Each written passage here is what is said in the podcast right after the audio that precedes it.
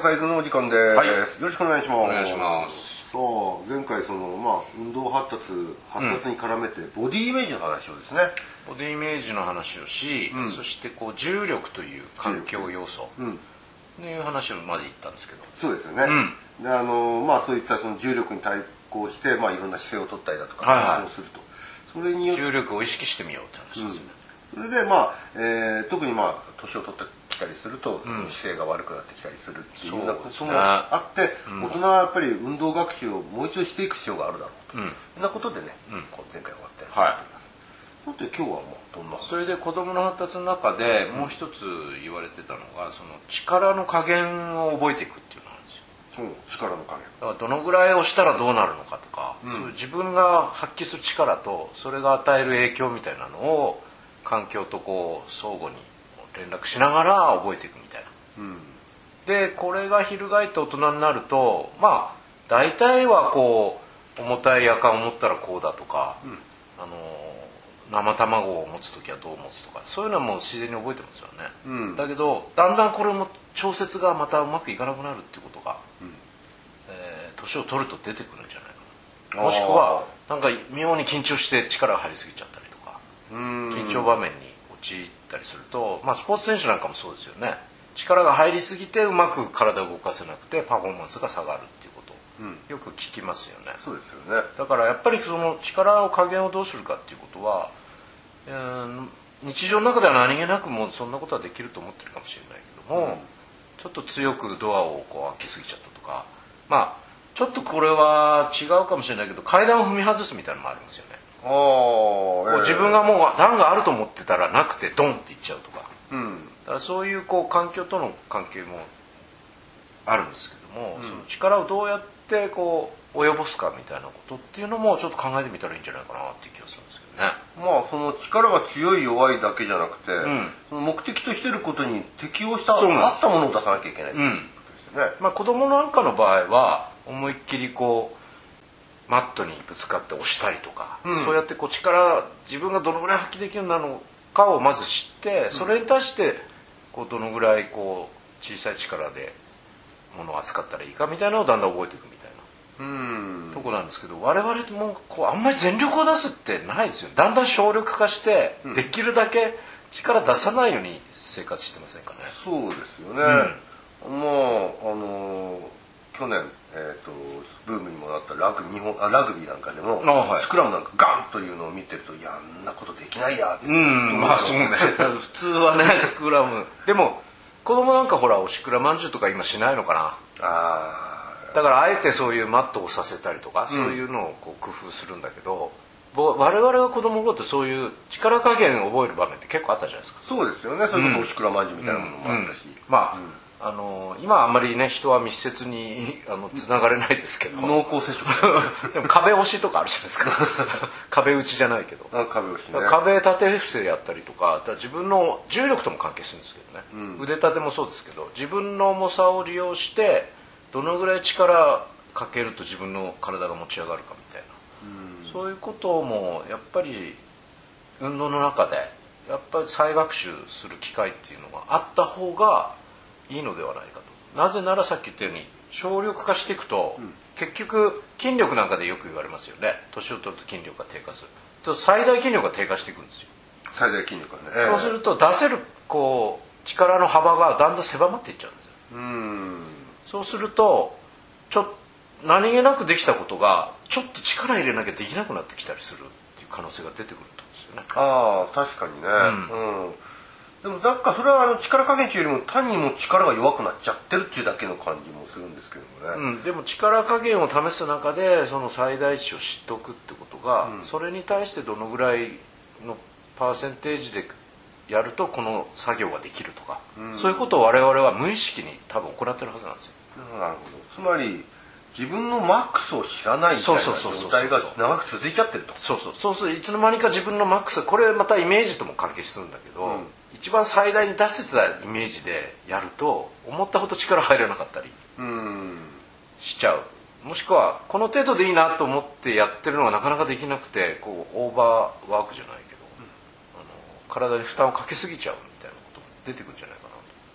だから今までの話とこう全部リンクしてるんですけどね。なるほど、うん、じゃあ後半はちょっとそのね、はい、力加減についてもちょっと話してみたいと思います。はい傷の傷のフルマラソン走り傷走り傷はいよろしくお願いします、はい。えーと、前回ですねちょっと、ええ。ー、まあ、今今やランナーにとっては必須アイテムと言われている、うん、マラソンランナーにとってはね、えーと、厚底シューズの話をちょっと、はい、そうでした。しました。でちょっとねあの話したいなかったんで、ええ。ー、もうちょっとその厚底シューズのですね、えー、歴史といいますか、まあ、あのタイムのことも含めて記録のことも含めてちょっとね、今日お話ししてみようかなというふうに思います。お願いします、うん。であのまあ厚底シューズその形はもう皆さんちょっと分かってるんじゃないかなと思うんですけどもこう世に出てますんで。うん。まああのかかとの方が厚くてつま先側の方に向かって傾斜しているような感じ、うん、でもう非常に鮮明にあの有名になったのがピンク色だったやつ、ね、ピンク色。でちょっとこう凸っていうんですか？船底みたいな感じ少しねただもうちょっと特徴的なのはあの中にカーボン、えーと、プレートがカーボンのですね、はい、えー、プレートが入ってて、うん、まああのー、2層構造なり3層構造なりになってるんですけども、うん、そのカーボンのプレートがもうすでにスプーン状になってるんですよ、ね、レンゲ状にっていうんですか、うん。うんなって。て反り返るっていう、そうそうそうそう。でそれを受け止める。っていうか逆反り返るそうですねあのそれを受け止めるようにその、えー、ソールの部分っていうんですか、うん、えーと、あ靴底の部分もそのあのそれに習って。鳴らしてるわけですね、うん、なってる感じ、うん、でそれでまあ若干下が突突状に。なってるっていう感じで。でそのあの厚底の部分のソールの部分は、まあ、EVA っていうその、まあ、衝撃を吸収しやすい、えー、素材であのビニール素材なんですけども、まあそれ自体が、えっ、ー、と衝撃をこう和らげるんで足のですね疲れをこうあの少なくしてくれるっていう効果もあるんですけども、まあ一番特徴的なのはその中に入っているカーボンプレート、はい、こいつが、えー、着地の時に、えー、衝撃でたわんだその反発の力を利用してまた体を上に押し上げてくるという作用を、いわゆる足の筋腱が果たした役割を補ってくれるそうですね、うんえー、アキレス腱とかね、まあ、素人が履いてもそれをこの状態でつけて履いて、まあ、着地したらやっぱりピョーンとこう何ていうんですか、スプリング感があるような、そういうのもあの感触があるっていうのが言われてカンガルーみたいですか？そこまではまああの僕前ちょっと言ったんですけども、はい、ドクター中松のあのホッピングみたいな。あんなに言っちゃったら。あそこでいけないですけどね。そうですね。まあそんなあの厚底シューズなんですけども、うん、そもそもですね2017年ナイキ社がですね2017年の7月に、えー、まああのベイパーフライシリーズの初代、えー、を作りました、うん、で、えーの、だから2017年ですがつい最近なんですよね。3年前。3年前。でなんともうそこからですね、半年も経たないうちにそれを使った、えーと、と設楽悠太選手、えー、東京マラソンで。これがもうそのナイキの厚底シューズを使ってですね、あのー日本記録を更新したその年ですか？もうその次の年のああ2018年。うんだからもう半年ぐらいだったらそうだったんですね、うん、で瞬く間にですよその年の2018年あの、はい、設楽選手がですね日本記録更新したその年の、えー、2018年9月に、うんえー、あの有名な、えーと、キプチョゲ選手、はい。えー、リオのマラソンリオオリンピックでのマラソンの金メダリストですけども、うん、キプチョゲ選手が2018年の9月のベルリンマラソンで、えー、自分の持ってる記録を超えて世界新記録。2時間1分39秒。これを、うん、あのベーパーフライを使ってます。まあ厳密にはズームベーパーフライ4% というもののえとさらに進化版みたいな、ね、実はちょっと後で喋りますけどもこの4%っていう意味もちょっと実は意味深なところがあるんですよね、あの靴の名前について。でその9月にその2018年9月にキプチョゲ選手の世界記録ですけども、うん、その次の月の10月にですね、うん、なんと、えー、大迫傑選手がやはりこのベーパーフライを履いて、うん、あのついその年の2月に作った設楽選手の日本記録をさらに超えちゃって、うん、えー、2時間5分の日本新記録を作った。やっぱりこれを履いてた。そうそう。だからもうベーパーフライから始まったらあっという間に記録記録記録っていう。なるほど。でこれだけやっぱりそのベーパーフライっていうナイキの厚底シューズがですねどうも記録と密接に関わっているんだ。というようなことが言われてて。だからこれを使用禁止した方がいいんじゃないかっていう意見も出てくるわけですね後に。そう世界陸連がやっぱりちょっと動き出すんじゃないかということでイギリスのメディアがですね、うん、あのちょっとすっぱ抜いた感がありました。であの結果的にあの、えー、世界陸上はまああのそういう意味で言うと厚底手術全面禁止っていうようなことにはならなくて、うん、えー、まああのそこの厚さは4センチまで。ああ、えー、高さがそう高さね。でカーボン中に入ってるカーボンプレートは1枚まで。でこれをあの本来であれば4月30日以降の大会からなんかあ、えー、あごめんなさい。で4月30日4月30日以降の大会ではそういった製品が4か月以上前にこの発売されているものっていう。な条件があったんですね、うん、まあ、こんなような感じでなんとか厚底シューズが少し生き残ったっていうふうになってます。またちょっと次回その厚底シューズ、はい、もうちょっとですねあの説明したいと思いますので。よろしくお願いします、はい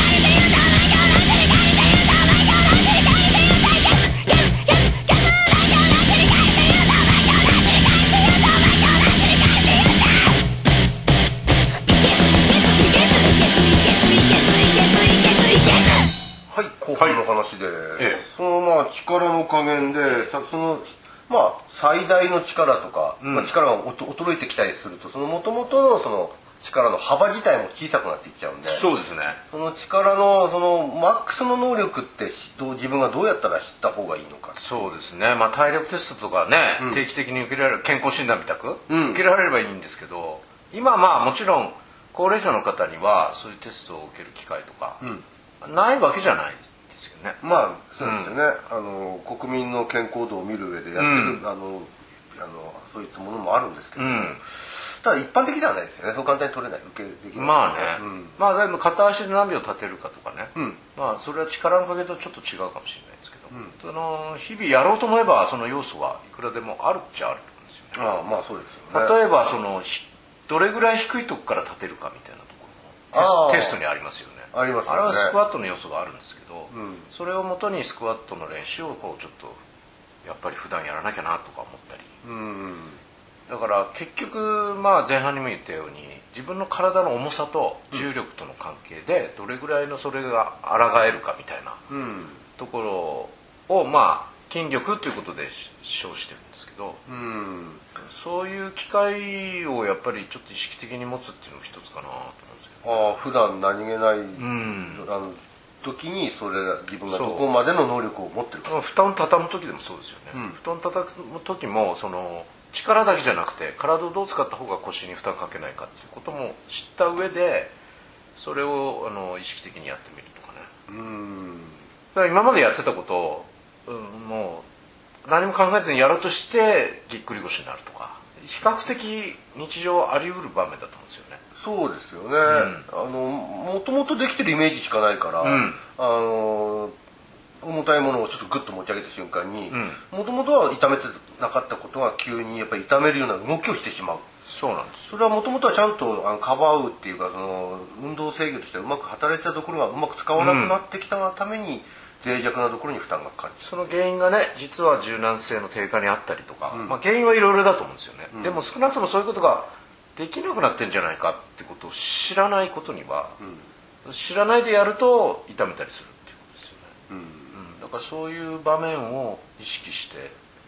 まあ筋力とちょっと関係はあると思うんですけど例えば歩行スピード。あ歩幅とそのピッチ両方で稼げるんですけども、うん、特にその第一歩の幅が広がるってことが大事だとも体力テストとかでも言われてますよね。そうですよね、うん、あの老人の転倒のしやすさなんかと関係もしてるんじゃないかしてるって言われてますよね。それなんかは例えば1丁分って1丁目から2丁目って、うん。あの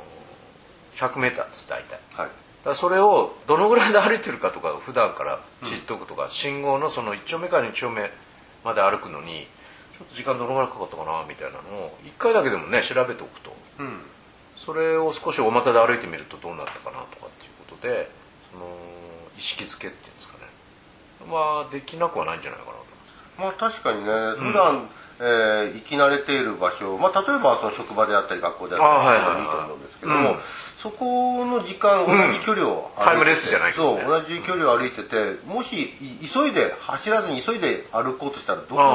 どれぐらいで行けれるのかっていそうそうそうそう。そういうタイムトライアルみたいな、ん。そういったことをあのやる気持ちがあってもいいんちょっとゲーム化じゃないけどね。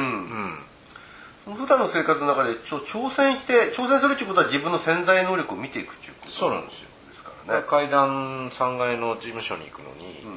あのどのぐらいかかったかとかね、うん。うん。どのぐらい辛かったかとか、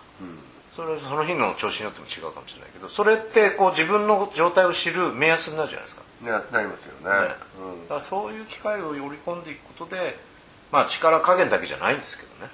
まあ加減っていうためには幅がなきゃいけなくて、その幅を見るためにはだ最大と最小、まあ、特に最大の部分がうん。どの辺りまでもあるのかっていうことを知らないと自分の幅がわからない。そうなんですよね。加減のしようもない、う。ん。最大を超えちゃったことをやろうとしちゃうかもしれない、でももう一つ大事なのが今度その最小じゃないけど、それをじゃあ2割程度とかこの力加減ですよね。それをどう調節するかっていう話は